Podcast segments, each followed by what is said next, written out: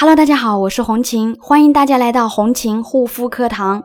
今天来跟大家分享的主题呢是激素脸治不好的三大原因。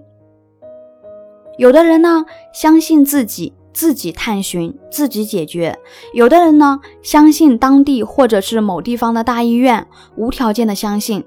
但是结果呢，激素脸彻底好了吗？甚至有些激素脸的朋友的耐心呢，几乎已经被激素脸反复症状折磨到了接近底线，有一种心力交瘁的感觉。明明呢很想把皮肤彻底治好，为什么结果却是这样呢？原因呢可以大致分为三点。第一点呢不处理。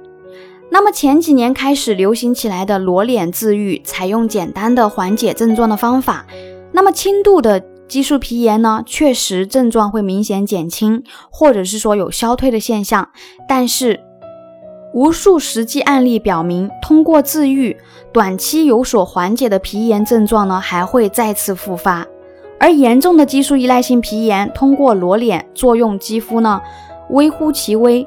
虽然不会说加重激素脸皮炎的症状，却有可能延误激素依赖性皮炎治疗的最好时机。第二点呢，冷处理，冰敷、冷喷。那么冰敷、冷喷呢，会让易红易热的激素皮炎皮肤当时感觉到舒服，并且呢，可以起到一定的消炎镇静的作用。但是经过冷喷、冷敷之后呢，皮肤的表层会受到啊突然冷热的刺激，毛孔缩小，皮肤中的毒素呢反而会困住。当皮肤恢复常态之后呢，激素皮炎的症状会再次出现。第三点呢，乱处理。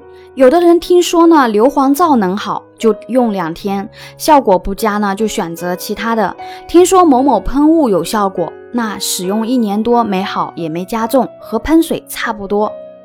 听说某一种药膏能控制皮炎症状，结果呢用的时候好，不用了就不好。然后呢？听说各种偏方啊都去尝试，那依然都没见好。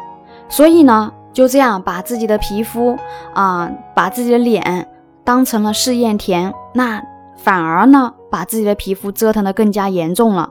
当局者迷，旁观者清，不知道有多少激素脸还在曲折的路途上呢，迷失了方向啊，病急乱投医。结果折腾来折腾去，皮肤呢依旧没有好，激素脸皮炎的症状依旧反反复复。如果你也有激素脸方面的问题困扰呢，可以加红琴的微信幺三七幺二八六八四六零。激素脸皮炎肌肤呢，只有针对性的去深层修复，把受损的屏障功能修复好，积极的采取正确有效的治疗方法。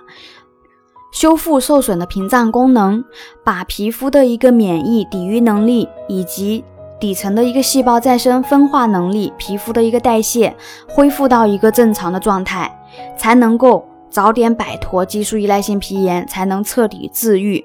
好了，今天的分享就到这里，感谢大家的收听，我们下一期再见。